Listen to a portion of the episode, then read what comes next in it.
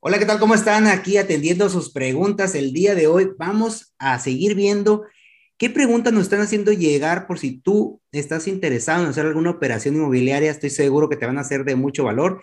Te saluda tu amigo Carlos Rodiles. Si eres nuevo en este canal, te pido que actives la campanita, que te suscribas, ya que he visto por ahí que más del 90% de las personas que ven los videos no están suscritos, entonces es una forma en que tú te enteres de todas las preguntas que contesto que me hacen llegar sobre bienes raíces, sobre derecho inmobiliario y si a ti es algo que te interesa, pues bueno, no te pierdas de los siguientes videos. Todos merecemos viajar a esa calidad de vida que decíamos. Los bienes raíces son un excelente vehículo para conseguirlo, pero antes es necesario capacitarnos para lograr convertirnos en la mejor versión de nosotros mismos. Por eso aquí vamos a responder a tus preguntas, hablar de inversiones, de marketing, de ventas, de mentalidad, liderazgo y por supuesto de cómo hacer negocios de bienes raíces para ayudarte a ti a llevar tu emprendimiento inmobiliario al siguiente nivel. Bienvenido al podcast de Carlos Rodríguez. Bueno, por ejemplo, aquí Antonio Castillo me, me pregunta, hola Carlos, ¿qué tal? Buenas noches, estoy por firmar las escrituras de una casa habitación por medio de crédito hipotecario. Solo que la casa tiene inquilinos, ¿hay algún problema al momento de firmar la escritura o me debo de asegurar que los inquilinos se salgan o el notario lo checa para que, exista para que no exista ningún problema?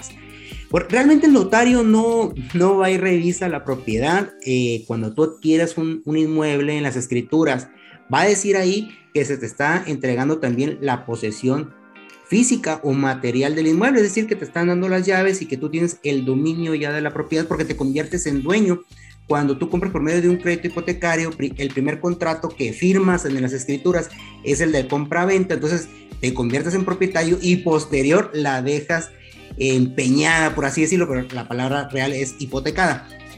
Bueno, entonces tú en la práctica, lo que yo te voy a sugerir es que eso es en cuanto al notario, pero en la práctica tú debes de ir a ver la propiedad y asegurarte que las personas que están ahí realmente sean inquilinos y no sean personas que son dueñas de hecho. ¿A qué significa esto? Que pueden ser personas que tienen el ánimo de, de, de dueños, están ahí metidos porque firmaron algún contrato privado y el propietario al que aparece al nombre de las escrituras pues está haciendo una operación, porque ya en una ocasión eh, llevé un juicio así, donde hicieron ese trámite y el, que compró dijo, ah, no, pues está el inquilino, compró la propiedad y cuando fue a cobrar la renta nunca se apersonó. Le dijeron, no, yo soy el dueño, aquí tengo un contrato, pues sí, era un contratito ahí, sí estaba ratificado, eh, pero no estaba elevado a la escritura pública, no estaba inscrito en, el registro público, no, no habían hecho el cambio de, titular, de propietario.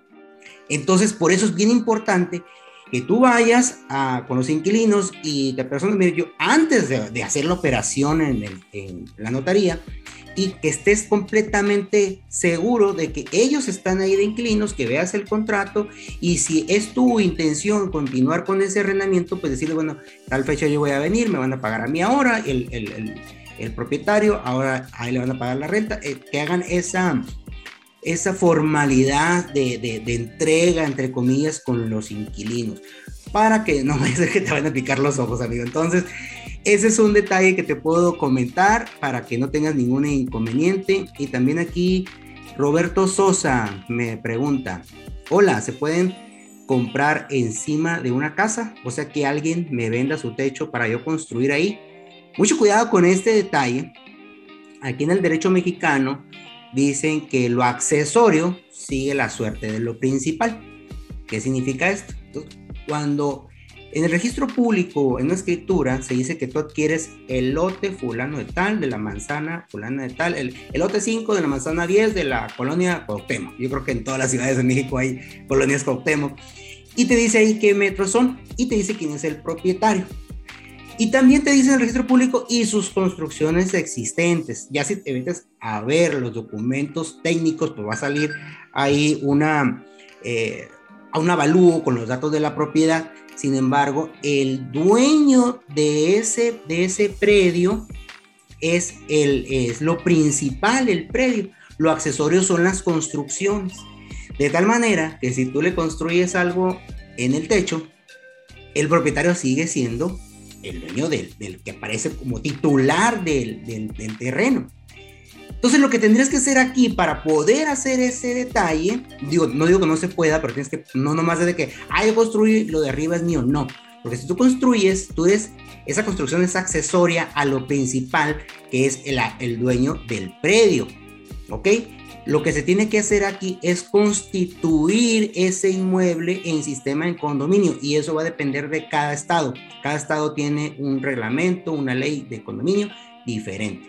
Entonces, una vez que ya exista ese sistema en condominio de ese inmueble, pues ahora sí tú puedes comprar ese, ese pedacito determinado, ¿no? Como, como condomino y cuáles son las partes donde tú vas a pasar y que cuáles te permiten, eh, van a ser a, producto del, del, condominio para tú poder accesar a tu inmueble, la escalera, el estacionamiento, etcétera, todo eso, ¿no? Entonces, ojo ahí, no solamente es de que compro el techo, compro las azoteas, porque en otras propiedades, en otros inmuebles probablemente sí lo hacen, pero ya están en sistema en condominio, ¿verdad?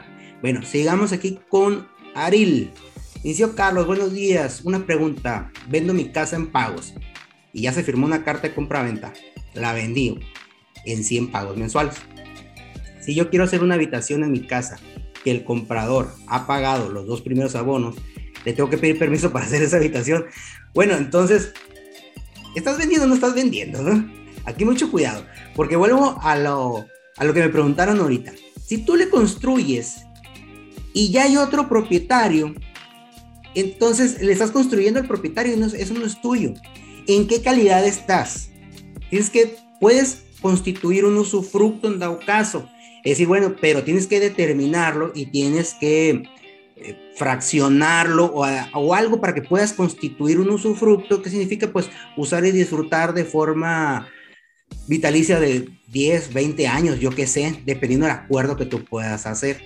Porque si no, pues realmente le vas a construir a otra persona, porque la venta se dice que se perfecciona, en general la, compra-venta, cuando se pacta eh, la cosa vendida y el precio pactado, aunque no se haya entregado ni la cosa ni el precio. Entonces, si tú estás, ya te recibiste dos pagos, entonces ya estás consolidando que para en, el acuerdo entre tú y él, se está consolidando que hubo una compra-venta. Entonces ya la propiedad en teoría no es tuya Aquí lo que deberías de hacer en dado caso es, en más de que 100 pagos, es venderla, hacer una, una reserva de dominio o constituir una hipoteca y tú ser la acreedora, no nomás de que lo dejes ahí porque acuérdate que está el tema de la ley antilavado. Mucho ojo, si tú quieres construir, bueno, si quieres construir o mejor subdivide, etcétera, o haz algún otro sistema ahí, porque si tú construyes así, así nomás, eh, pues le vas a construir a otra persona, a otro, a otro propietario, ¿no? Y que en un momento dado te va a reclamar la propiedad. Otra pregunta, vamos a ver aquí la, la última pregunta para este video. Dice Aldo, Aldo Coma. ¿Por cuánto tiempo tengo que haber vivido en esa propiedad para evitar el ISR? Si compro un remate bancario y cambio mi INE con la dirección de ese remate, ¿podría evitar esos impuestos? La ley del ISR y su reglamento te dicen que, que tienes oportunidad de exentar el pago del impuesto sobre la renta de tu casa habitación cada tres años. Eso es lo que dice. Entonces, pues si haces eso, tendrías que, que poner la casa como casa habitación, porque incluso en algunos notarios, eh, en alguna ocasión, una casa que, que estaba en, pues, en detrimento la remodelamos, la arreglamos y que el notario me dijo, no, esa no es habitación porque, porque no tiene eh, pues lo necesario, ¿no? Para parecer que alguien vivió ahí y el recibo de la luz, pues como no se estaba usando, pues no había, no había el, consumo de luz, etcétera. Entonces, criterios, ¿no? Entonces hay batalla para encontrar un notario. Pero ojo con ese detalle y son cada tres años. ¿Listos? Pues amigos, si ustedes quieren saber, como les digo, más sobre temas de, bienes raíces, está mi libro en, Amazon ahorita como más vendido, con unas excelentes opiniones. Les quiero seguir agradeciendo los, los reviews que me están poniendo ahí. Muy, muy agradecido con sus reviews. Que este libro eh, lo hice al ciudadano que, que pues hace otra actividad, que quiere hacer una compra, una venta una renta de forma segura en, en, México. Y pues bueno, aquí tienen este, este libro que les sirve de mucha ayuda, lo con mucho corazón, a todo, a todo el ciudadano, a todo el sector inmobiliario. Este, te manda un saludo tu amigo Carlos Rodiles. Nos vemos en otro video. No olviden suscribirse a mi canal de YouTube. Que estén excelentemente bien. Hasta luego. Todos merecemos viajar a esa calidad de vida que deseamos. Los bienes raíces son un excelente vehículo para conseguirlo, pero antes es necesario capacitarnos para lograr convertirnos en la mejor versión de nosotros mismos. Por eso aquí vamos a responder a tus preguntas, hablar de inversiones, de marketing, de ventas, de mentalidad, liderazgo y por supuesto de cómo hacer negocios de bienes raíces para ayudarte a ti a llevar tu emprendimiento inmobiliario al siguiente nivel. Bienvenido al podcast de Carlos Rodríguez.